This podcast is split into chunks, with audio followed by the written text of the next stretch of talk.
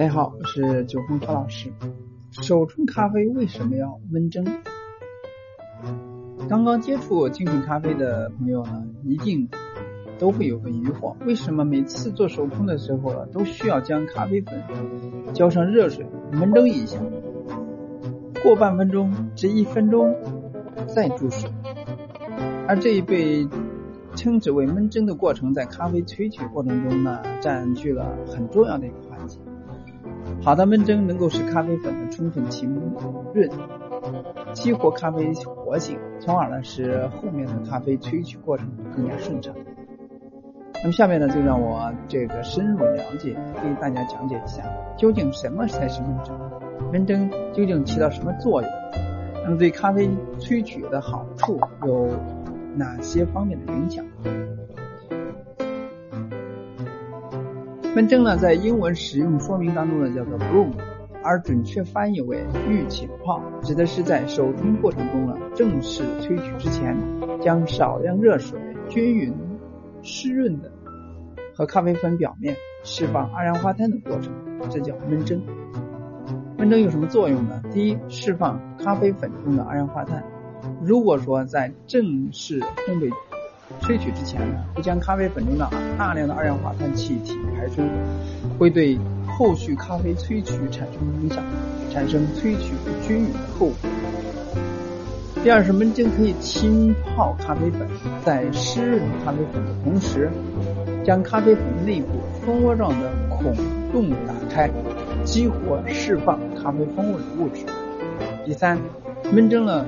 可以将让咖啡粉颗粒之间形成一个隐稳固的结构间隙，方便与后期水流稳定通过，也可以防止杂味出现。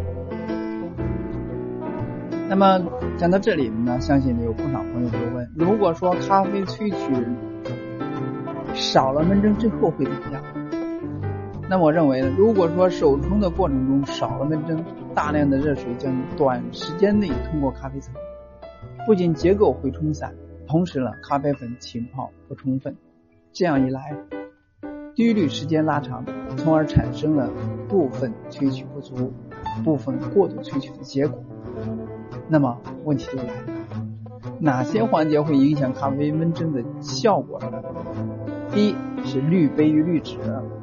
好的滤杯与滤纸呢，不仅制作好的咖啡必备，也是良好闷蒸所必须的。优质品质的滤杯设计的沟槽可以使空气流动性良好，让二氧化碳气体更好的释放。同时呢，优质的滤纸的透气、透水性也会使热水和蒸汽迅速通通过，不会在闷蒸的过程中呢出现过过度萃取的现象。第二就是水量，咖啡焖蒸的水量比例为咖啡粉的一到两倍之间，即二十克的豆子呢，用二十到四十毫升的水焖蒸。如果说水量不足，则会萃取不足，浸泡不充分；如果说过多，则会提前萃取，造成蘑菇包结构不稳定。第三就是时间，焖蒸时间呢可以从半分钟到一分钟不等，也有日本松式焖蒸三到五分钟，主要看咖啡新鲜度与咖啡豆本身的脱水性。如果说焖蒸的蘑菇包很早就塌下去了，那就需要缩短焖蒸的时间。那最后呢，谈一谈咖啡焖蒸的小常识和小误误区啊。第一就是焖蒸咖啡焖蒸呢，不是判断咖啡好坏的关键依据。咖啡的焖蒸与其研磨粗细、咖啡的烘焙时间、烘焙程度这些都有很大的关系，并不是说咖啡一定要有蘑菇包的就是最好。但是如果说离咖啡生产时间过远还没有蘑菇包，那就适当的缩短咖啡焖蒸的时间了。第二就是说，焖蒸手法需要轻柔，注水时水流不宜过高，避免呢冲散咖啡的结构，使得味道不好。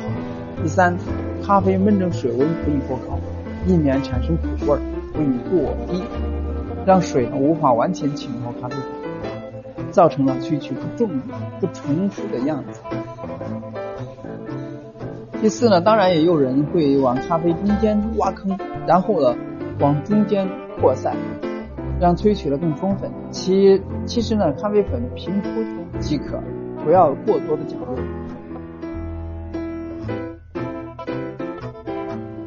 以上呢是在手冲咖啡中焖蒸这一过程的作用。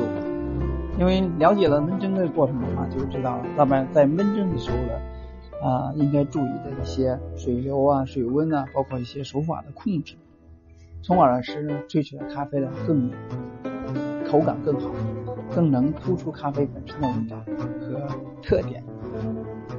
这也是作为手工咖啡的一些细节，给大家介绍一下，希望对大家有所帮助。那么今天呢就到这里，下次再见。